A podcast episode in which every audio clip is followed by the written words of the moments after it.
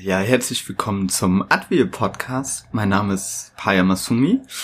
Ähm, ich habe für diese Folge Sika eingeladen aus Hamburg. Erzähl erstmal so ein bisschen, wie ich Sika entdeckt habe. Hallo erstmal. Hallo.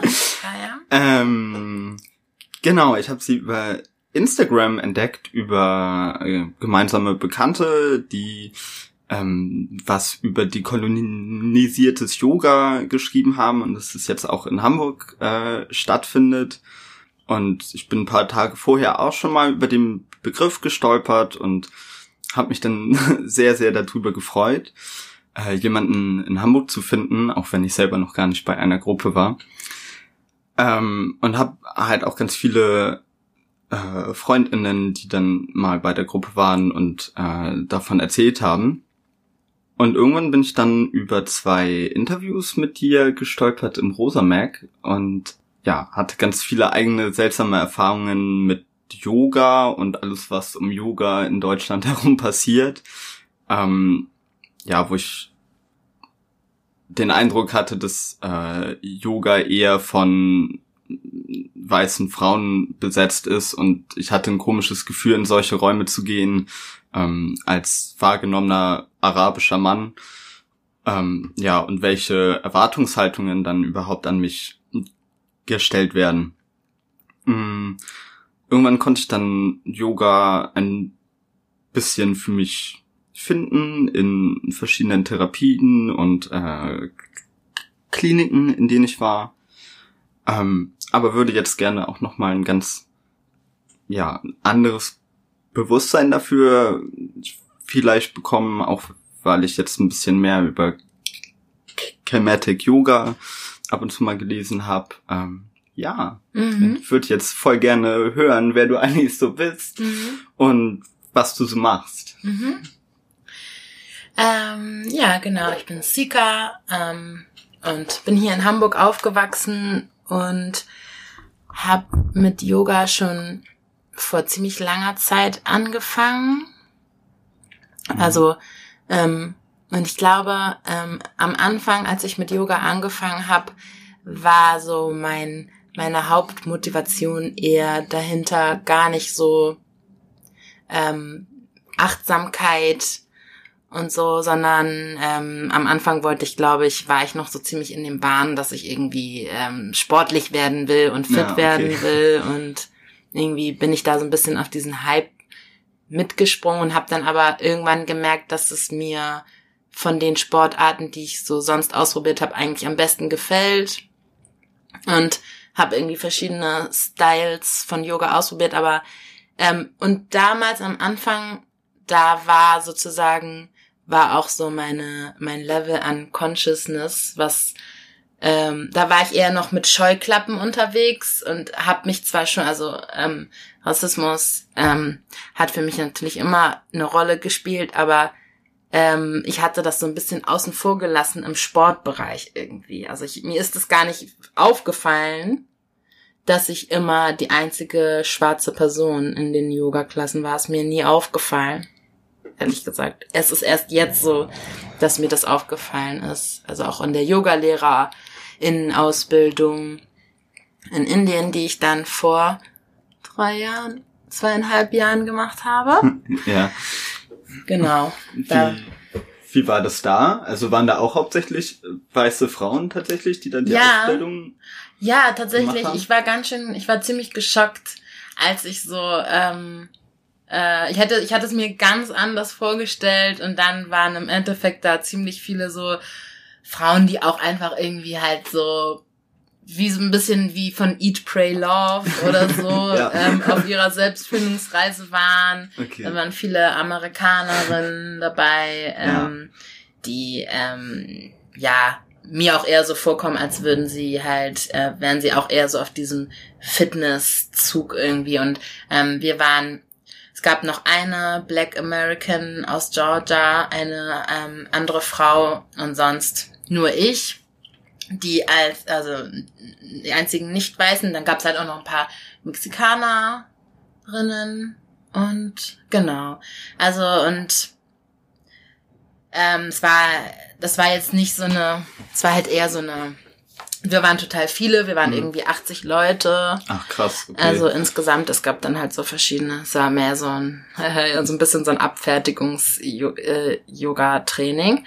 Ähm, aber trotzdem war es spannend, auf jeden Fall so ähm, Indien mal zu sehen und ähm, ein bisschen mehr über Yoga zu lernen. Ich würde aber trotzdem sagen, dass ähm, für mich, ähm, so was die Grundspe Grundbausteine angeht, hat es auf jeden Fall viel gebracht, aber für mich äh, ähm, kreiere ich halt irgendwie so mein, mein eigenes daraus und jetzt auch noch mit dem, mit Kinetic Yoga und so, ähm, gestalte, gestalte ich eher meine eigene Art von Mhm. Yoga, die für mich und meine Community ähm, heilsam ist.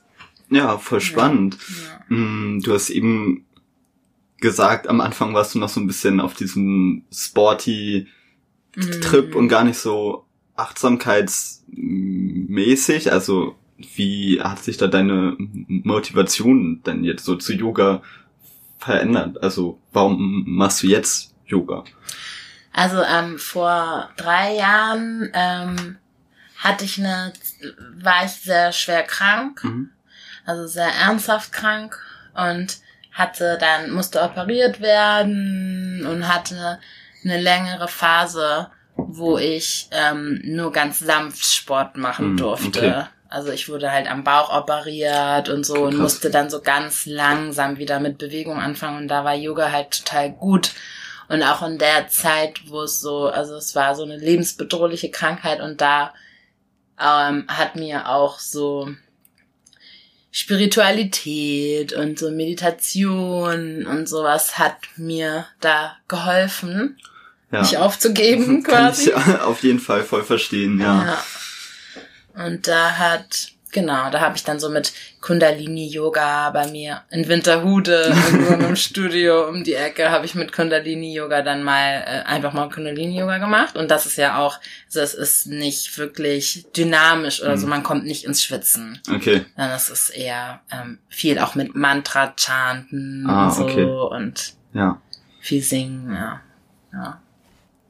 Es hört sich in Winterhude auch ein bisschen schlimm ja, an. genau, Dann. genau, genau, da war ich auf jeden, da waren auch nur so ältere, ähm, weiße, deutsche Frauen. Mhm. Ja. Mm, Mir ist jetzt die Tage beim Durchscrollen nochmal so aufgefallen, dass du in deiner Yoga-Gruppe, das bietest du aber au- auch ja für weiße Mhm. Menschen an. Mm, Finde ich voll spannend, weil es irgendwie ja auch viel um so kulturelle Aneignung dabei geht. Ähm, ja, also warum sagst du, okay, der Raum für Weiße ist trotzdem da auch Mhm. und, und darf auch da sein. Mhm. Ähm, ich glaube, also das hat verschiedene Gründe. Erstmal wollte ich gerne halt auch meine weißen Freundinnen, also meine weißen Freundinnen äh, nicht ausschließen von der Ja. Yoga-Klasse.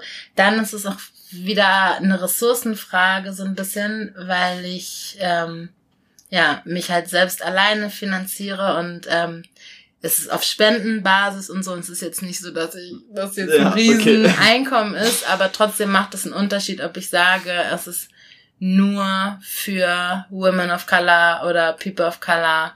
Ähm, ja, weil genau, im Endeffekt waren es halt am Anfang gab es so zwei, zwei oder drei Weiße, die auch mitgemacht haben.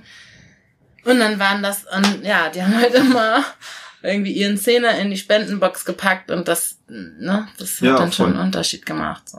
Und dann ist ja auch irgendwie die Frage, ob es dann noch Aneignung ist, wenn man dafür wenigstens ordentlich bezahlt und back to the basics geht, vielleicht Mhm. auch, ne? Und das ja eben das Geld dann bei dir lässt und nicht in Winterhude in irgendeinem Ja. Yoga-Studio. Ja. Genau, genau. Und ich, ähm, es hat sich auch, also es, am Anfang habe ich mir auch viel Gedanken darüber gemacht, ob ich das, wie ich das mache und ähm, wie ich das irgendwie formuliere, also auch nach außen hin. Und dann habe ich auch überlegt, ob ich vielleicht zwei mache, einmal nur exclusively als Safe Space für People of Color ähm, und vielleicht danach dann ähm, eine offene Klasse und so, aber ich hatte dann irgendwie nicht die Zeit, das zu Ende zu denken und dann habe ich es einfach so gelassen. Und ähm, meistens, die letzten Male war es eigentlich so, dass trotzdem so ganz, dass es ganz organisch dazu gekommen ist, dass ähm, ähm, schwarze Frauen in der Überzahl waren. Ah, das irgendwie. ist voll schön, auf ja, jeden Fall. Genau. Also ich hatte jetzt bei den letzten Veranstaltungen vom Black History Month äh, in, in, in Hamburg ein paar Mal so gehört, dass auf einmal sehr, sehr viele Weiße dann so den Raum gefüllt haben und in der Ü Überzahl war, äh, waren. Ah. Ja, was einerseits irgendwie zwar schön ist, weil sie dann so mal andere Bildung bekommen, mm. aber irgendwie auch nicht so Sinn und Zweck der Sache. Mm. Ja, also aber es, ja, ich habe das jetzt, glaube ich, über das Wochenende drei, vier Mal gehört und finde, das ist irgendwie auch so ein Dilemma für ja, viele total, Gruppen einfach. Total. So, ne? Ja, absolut. Ja. Mm, ja, jetzt haben wir ja schon voll viele Begriffe so genannt wie Chematic Yoga und dekolonisiertes Yoga. Ähm, was bedeutet das eigentlich so für dich? Also ähm, ein Ausgangspunkt ähm, war für mich so die, ähm, die Feststellung, dass halt ähm, Wellness, Yoga, ähm, ja, unter, unter schwarzen Menschen einfach ähm, noch nicht so verbreitet ist, obwohl eigentlich das halt gerade heilsam und empowernd auch sein kann. Irgendwie ist es ja sehr eingenommen von halt weißen, schlanken, reichen Frauen. Und ähm, dann gleichzeitig habe ich lange Zeit halt auch immer gedacht, also wie einem das auch so eingetrichtert wird, dass Yoga ja aus Indien kommt ja. und so. Und dann ist Kemetic Yoga spannend gewesen, weil ja, auch da gibt es wieder einen Wurzelstrang, auf der auf den afrikanischen Kontinent zurückzuführen ist. Und ähm, deswegen finde ich es total wichtig, dass dieser Bereich Wellness und Yoga auch ähm, einen grundlegenden transformatorischen Dekolonisierungsprozess durchläuft und da möchte ich gerne meinen Teil dazu beitragen, halt mit diesem Retreat auch vor allen Dingen, dem Yoga Retreat. Ja, Ghana. jetzt hast du das schon angesprochen. Das ist so auch eine Frage, die ich mir aufgeschrieben habe, äh, hab, weil ich das so schön finde und mir also und mir auch einfach super schön vorstelle, ähm, ja in Ghana zu meditieren in Gemeinschaft und ähm, das wird ja auch organisiert von diesem Collective Healing Project. Genau, ja, also okay. Mm, ja, und ich finde diese Idee vom kollektiven Heilen einfach voll schön und das mhm. ist mir einfach aufgefallen, gibt's in so vielen ähm, nicht westlichen Philosophien, äh, Religionen, spirituellen Bewegungen und im Westen ist es immer sehr vereinzelt. So habe ich das mm. Gefühl. Ähm, ja, und dass diese Gemeinschaftsebene gar nicht so mitgedacht mm, wird. Ja, total. Das ist auch immer so, wenn ich, also das, ähm, dieses Community ist auf jeden Fall was, was mir in Deutschland so fehlt, ne? Weil ja. äh, alle so auf ihrem nicht alle, aber viele halt eher auf ihrem Ego-Trip und so auf ihrer individuellen Reise sind und so und ja, es gibt viele, viele Struggles, die wir in Common haben. Deswegen macht für mich kollektives, Collective Healing total Sinn.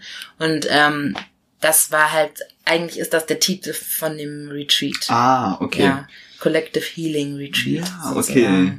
Also weil Yoga ist schon auch ein Fokus, aber nicht der einzige Fokus. Es gibt ja noch ja. mehrere irgendwie Heilungsmethoden oder also mir ging es halt so darum, dass wir auch zusammen schauen, was was ist heilsam für uns. Ja, das ist ja auch nochmal voll unterschiedlich ja. einfach. Ne? Ja. ja, ich habe, als ich angefangen habe, dann selber Yoga auch so ein bisschen zu praktizieren, auch irgendwie gemerkt, wie sehr ich dann auch die Diskriminierungserfahrungen in meinem Körper spüren kann. Mm. So mm, ist es auch eine Sache, die ihr oder du dann in Ghana auch so nachspüren wollt? Weil das sind ja auch mm, eine nochmal andere Dimensionen als in Mm. Deutschland einfach. Ja, ja. Ja, also ich glaube, was die ähm, so Traumata, die im Körper ähm, ähm, gespeichert sind, ich glaube, dass ähm, Meditation Mhm. da viel helfen kann. Ich habe ähm, Meditation auch in den letzten Jahren ähm, da so ja auf meine Erfahrungen mitgemacht. Ich habe so ein zehn Tage Meditationsretreat mitgemacht, wo man zehn Tage nicht spricht. Ah ja. Hast du davon gehört? Ja, ich habe auch schon vor lang überlegt, ob ich mal auf so einen Retreat gehe. Ich glaube, ich bin über Take Nathan dazu gekommen. Ich weiß Mhm. nicht, ob du den kennst. Ähm, Ist kommt, der hier in Hamburg? nee, kommt aus Vietnam ähm, und hat während des Vietnamkriegs ähm, so ein bisschen entwickelt, so wie kann meine buddhistische Praxis so umgesetzt werden, dass es aktiv Leuten hilft. Ähm, und ja, dadurch wurde er auch gleichzeitig sehr politisch. Ähm, ja, und darüber kam ich dann Mhm. so ein bisschen dazu. Der hat auch, oder ähm, es gibt von Hanh auch einige Städten in, in Deutschland, wo diese Retreats Ah. angeboten werden. Und Ah. darüber bin ich da gestolpert, Ja. die, wo man dann auch mal zehn Tage oder drei Wochen gar nicht spricht. So. Genau, ja, genau. Ähm, das, ja, also ich glaube, es gibt so ein paar Abspaltungen Mhm. noch. Ähm, und also ja, ich war halt äh, zehn Tage in Nairobi in diesem Zentrum, habe ähm, nicht gesprochen und jeden Tag elf Stunden meditiert und, und da kommt halt, also wenn man halt gar nicht auf seine Außenwelt äh, reagiert, sondern nur, ne, es kommt halt ganz viel hoch Ja, automatisch. Ja, so. Und ähm, das will ich halt auch auf dem Retreat mit einbringen. Und ich glaube, das wird eine große Herausforderung, weil Meditieren unglaublich anstrengend ist, weil wir so daran gewöhnt sind, uns dauernd abzulenken und dann ein Handy und ähm, ja, für viele ist auch echt schwer, ist, ne, einfach mal so abzuschalten. Ich glaube, das kennen voll viele. auf Nach Hause Fall. kommen, abschalten. Wie? Wie? Ähm, ja. Auf jeden Fall. Mhm. Also als ich angefangen habe zu meditieren, habe ich mir einen Wecker auf drei Minuten gestellt und mit drei Minuten gestartet, weil ich immer so auf Anspannung war und habe das dann Mm. immer weiter irgendwie gesetzt und jetzt bin ich glaube ich bei einer halben Stunde oder so. Cool, Aber ja. es sind Baby Steps so. Ja, ja, ja, das macht Ja. Sinn, klein anzufangen. Mhm. Ja. Und am Ball zu bleiben. Ja, ich äh, bin auch gerade auch äh, aus der Routine irgendwie voll raus. Ich glaube, wenn ich in Ghana bin, wird es viel einfacher, diese Routine mit Aufstehen und erstmal meditieren. Ja, also das äh, ist auf jeden Fall unglaublich gesund. Ich habe mir auch noch mal so ein bisschen aufgeschrieben, was du noch machst neben deiner Trainerinnen-Tätigkeit. Mhm. Ähm, ich habe gelesen, dass du eine Ausstellung bei Kampnagel gemacht hast, ähm, dass du zur Schule in der Migrationsgesellschaft forscht oder auf jeden Fall dazu arbeitest Mhm. ähm, und dass du an der Uni Hamburg auch noch in den Erziehungswissenschaften arbeitest. Äh, und du hattest vorhin nochmal Afrofuturism äh, als Thema reingeworfen, an dem du auch noch viel arbeitest. Ich habe mich dann so bei der Vorbereitung auch gefragt, so, wann machst du denn noch Yoga? so, weil ich das unfassbar viel alles fand und irgendwie jetzt gerade auch so im Rahmen meiner eigenen Selbstständigkeit merke, wie viel Zeit das einfach wegnimmt, obwohl man gar nicht so viel aktiv mit anderen Personen arbeitet, aber einfach an Vorbereitungen und so. Mm, ja, ja. Also ich ähm, habe mich auf jeden Fall m, übernommen. ähm, genau, es sind auf jeden Fall ein paar zu viele Projekte gewesen. Hab daraus gelernt.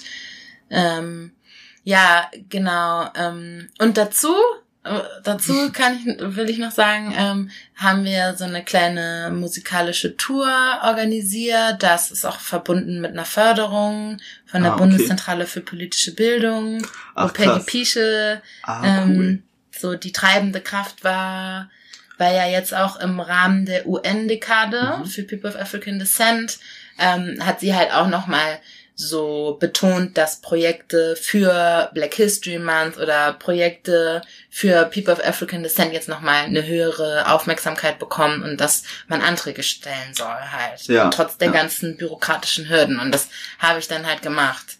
Vor, ähm, also im November habe ich mhm. diesen Antrag gestellt und so und genau, und jetzt ist der ähm, mit dem, also gab es einen Visa-Prozess und den wir begleitet okay. haben, so als ähm, Kollektiv mit Freundinnen zusammen, haben wir irgendwie das begleitet und unterstützt und so und jetzt hat es geklappt. Oh, richtig schön. Jetzt ist er hier.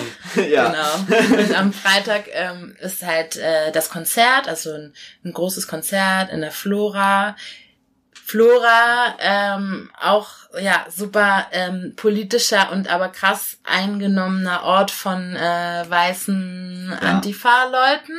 Ja. Und ähm, ja, äh, genau. Ich bin ganz froh, dass wir da jetzt mal ein bisschen, ähm, ja, wir kriegen den Schlüssel und können da jetzt äh, erstmal machen, was wir wollen. Das ist ganz cool, dass das geklappt hat. Und da ähm, lade ich auf jeden Fall alle auch nochmal herzlich zu ein. Es wäre cool, wenn viele Leute kommen. Das ist eine Soli-Party und ähm, sind ähm, ja, ist eine große Band und zwei Opening Acts. Ja, ich habe das Programm auch schon gesehen und bin auf jeden mhm. Fall voll begeistert. Mhm. Genau, das ist auch Decolonize. Decolonize oder Uncolonize ja. ist der Titel der Party. Und äh, ja, genau. Mm, ja, mhm. wo du gerade bei der Flora bist, ich war, ähm, glaube im Oktober da auf einer Party ähm, wo eine schwarze DJ und eine DJ mhm. of Color aufgelegt Echt? hat. Ah. Ja. Und das war die 40 Jahre Geburtstagsparty vom Schanzenbuchladen. Ah, ja. Und da wurden, also da wurde dann halt auch mal ganz andere Musik mm. aufgelegt, so, und ähm, irgendwann wurde Haftbefehl aufgelegt in der Flora. Und ah ich habe einfach gemerkt, wie hart mich das empowert, ausgerechnet ja. in dem Raum ja. auch mal so einen Voll. Menschen irgendwie sprechen zu hören, so und ja. von der Bühne gewinnen, so. Es war total schön, so. Ja. Cool, genau. Voll gut. Ja. Genau, ich hatte ja eben schon mal Afrofuturism in den Raum mhm. geworfen, weil du mir das gesagt hast. Ich Mhm. selber bin überhaupt nicht fest in dem Thema und ich glaube ganz viele andere auch nicht. Mhm. Aber was ja. genau ist das? also Afrofuturism ist so eine ähm, eine Überlappung sozusagen von ähm, da genau es ist ein Themenkomplex es ist ein Instrumentarium es kann viele Methoden bereiten ich würde sagen es ist auch wie eine, eine Philosophie oder ein Lifestyle und es geht halt darum dass ähm, Visionen von der Zukunft und vor allen Dingen auch, ähm, wenn wir uns Science-Fiction-Filme anschauen ja. ähm, oder Fantasy-Filme, ist das krass eingenommen von äh, weißen, äh, ja. weißen Menschen. Und gerade auch im Kontext mit ähm, dem afrikanischen Kontinent ähm, ist das auch wieder irgendwie so typisch, dass halt so technische Innov Innovation, ähm, ne, Digitalität ja. und sowas alles äh, Fortschritt und dann ähm, durch weiße Menschen repräsentiert wird und bei Afrofuturism geht's halt um diese Fehlrepräsentation. Also und ähm, dann fließt halt auch bei Afrofuturism ganz viel ähm, so Empowerment, also es kann so als Creative Empowerment verstanden mhm. werden und ähm, die weibliche Intuition spielt viel damit rein, wird viel irgendwie in Consideration genommen sozusagen und auch so ähm, die Ressourcen der Natur und so und ähm, es gibt da super viele interessante Projekte, die halt so in der ästhetischen Kunst umgesetzt werden. Also viele kennen ja auch ähm, den Black Panther Movie. Das ja. ist, das hat noch mal so ähm, Afrofuturism mehr Aufmerksamkeit gegeben. Aber abgesehen von den Filmen gibt es unglaublich ähm, viele tolle Projekte, unter anderem zum Beispiel kann ich dir auch gleich danach nochmal zeigen. Das ist so ein Künstler, ein queerer Künstler, der ist nigerianisch-schwedisch und der ist Fotograf okay. und der fotografiert ähm, schwarze Menschen. Also seine Grundlage ist sozusagen oder sein Ausgangspunkt ist halt, dass schwarze Körper ähm, gerade auf dem äh, gerade in den USA halt viel so im Kontext von jetzt äh, Ferguson und viel ja. negativ einfach dargestellt ja. werden oder blutend auf, auf, der Straße und so. Auf und jeden Fall, ja. Das hat das so zum Ausgangspunkt genommen, die schwarze Körper mal anders darzustellen. Und der, ähm, also die Leute werden fotografiert, sind nackt und dann werden die ähm, bemalt mit so einer Farbe, so eine ähm, reflektierende Farbe, die so Schwarzlicht. Ach, cool. Macht. Und dann ähm, hat er den Blitz von der Kamera so äh, manipuliert, dass irgendwie halt auch so ein Fotoingenieur oder so und dass dann so bestimmte Partikel von der Haut sichtbar werden und das sieht halt aus wie so Sparkles. Oh, richtig also es sieht cool. richtig, richtig schön aus. Ich Michael Ouna heißt der. Okay, ich werde es auf jeden Fall ja. auch verlinken. Mhm. Äh, hört sich voll Zeig spannend an. Ja. Mm, ich finde es auch spannend, weil ich auch gerade voll viel, also auch ab vom äh, schwarzen Leben viel darüber nachdenke, dass wir als People of Color und auch schwarze Menschen ähm, irgendwie mal so eine Gegenkultur etablieren sollten, so also gerade in Deutschland, mhm. ähm, weil wenn jetzt immer noch von GastarbeiterInnen in der dritten Generation irgendwie gesprochen wird oder ähm, ja, Menschen mit Migrationshintergrund ähm, oder schwarze Menschen immer noch irgendwie geothert werden, obwohl sie seit 100 Jahren irgendwie in Deutschland mhm. irgendwie familiär auch eingebunden sind einfach. Ähm, ja, wir sind so, so viele, und, aber wir verpassen auch irgendwie gerade dem Moment eigene mhm. Standpunkte mal reinzubringen, habe ich das Gefühl. Mhm. Und das hat mich jetzt gerade sehr daran erinnert, als du gesagt hast, dass ihr da auch nochmal eigene oder das Afrofuturism da nochmal ganz eigene Perspektiven reinbringen will und ja, genau. Und auch gerade das Weiblichkeit da mhm. ja auch nochmal eine Rolle spielt. Mhm. Also das genau. fehlt ja auch voll viel in so auf Color-Diskursen oder so. Ja. Dass dann da hauptsächlich wieder genau. Typen sprechen oder auf den Podien sitzen oder ja. so. Ja. ja. Ja, zum Beispiel auch in diesem Projekt, was wovon ich gerade gesprochen habe, ja. von dem Fotografen Michael Ouna, da ähm, die Männer, die er fotografiert, werden halt gebeten, auch in so mehr so Tender-Stellungen sich positio zu positionieren, um halt auch mal so ein ähm, Gegenbild zu kreieren. Also die sind ja. alle so ganz soft irgendwie dargestellt mhm. in so bestimmten Positionen. Voll schön, mhm. ja. Ja, da geht's halt auch, ähm, ja, so wichtig bei Afrofuturism, ähm, also ich könnte jetzt total viel darüber sprechen, ähm, versuche mich auf das Wesentliche zu beschränken. Ähm, es geht halt auch vor allen Dingen darum, sich mal ähm, Geschichten halt umzudeuten und einfach die Welt der Vorstellung und der Vision und alternative Realitäten einfach mal ähm, zu spinnen und zu träumen, wie wäre es eigentlich, äh, genau, anders, oder ne, wie, wie, wie wäre das, wie, wie wäre ein Leben ohne Gewalt zum Beispiel? Ja. Also, genau, das einfach mal sich erlauben, halt auch so Zukunftsvisionen zu träumen und halt Geschichten umzudeuten. Aber oh, das finde ich super schön, auch wie du das gerade gesagt hast. Ja, ich glaube, wir reden halt auch alle sehr viel über die Schmerzen und Gewalt, ja. die wir erleben. Also ja. gar nicht ausschließlich auf Rassismus bezogen, sondern ja. eigentlich auf alles so. Mhm. Und ja, verlernen dabei auch so ein bisschen über unsere Träume zu sprechen. Ja, ja. absolut, genau.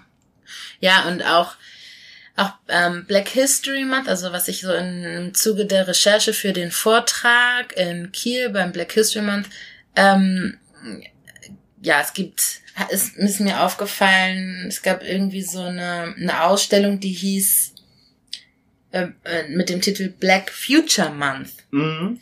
Ne, weil, ist auch cool, ja. Genau, und das macht halt Afrofuturism auch aus, ähm, dass wir nicht so nicht so sehr nicht so sehr in der Vergangenheit verhaftet zu bleiben, sondern die Vergangenheit, die Gegenwart mit der Zukunft zu kombinieren quasi, Ja. so eine Gleichzeitigkeit. Und das ist auch der Unterschied zwischen traditionellen westlich geprägten Science Fiction, dass bei Black Sci-Fi halt eben Time also Zeit anders definiert wird und dass sozusagen Ja. so eine Gleichzeitigkeit besteht, also so eine so eine Intersektion, also auf verschiedenen Arten und Weisen. Es ist sehr sehr komplex, aber es lohnt sich auf jeden Fall da mal weiter reinzuschauen. Es gibt ganz viele ähm, Videos, kurze Videos. Es gibt ähm, Itasha Womack hat ein tolles Buch geschrieben, die war auch so meine Hauptquelle. Okay.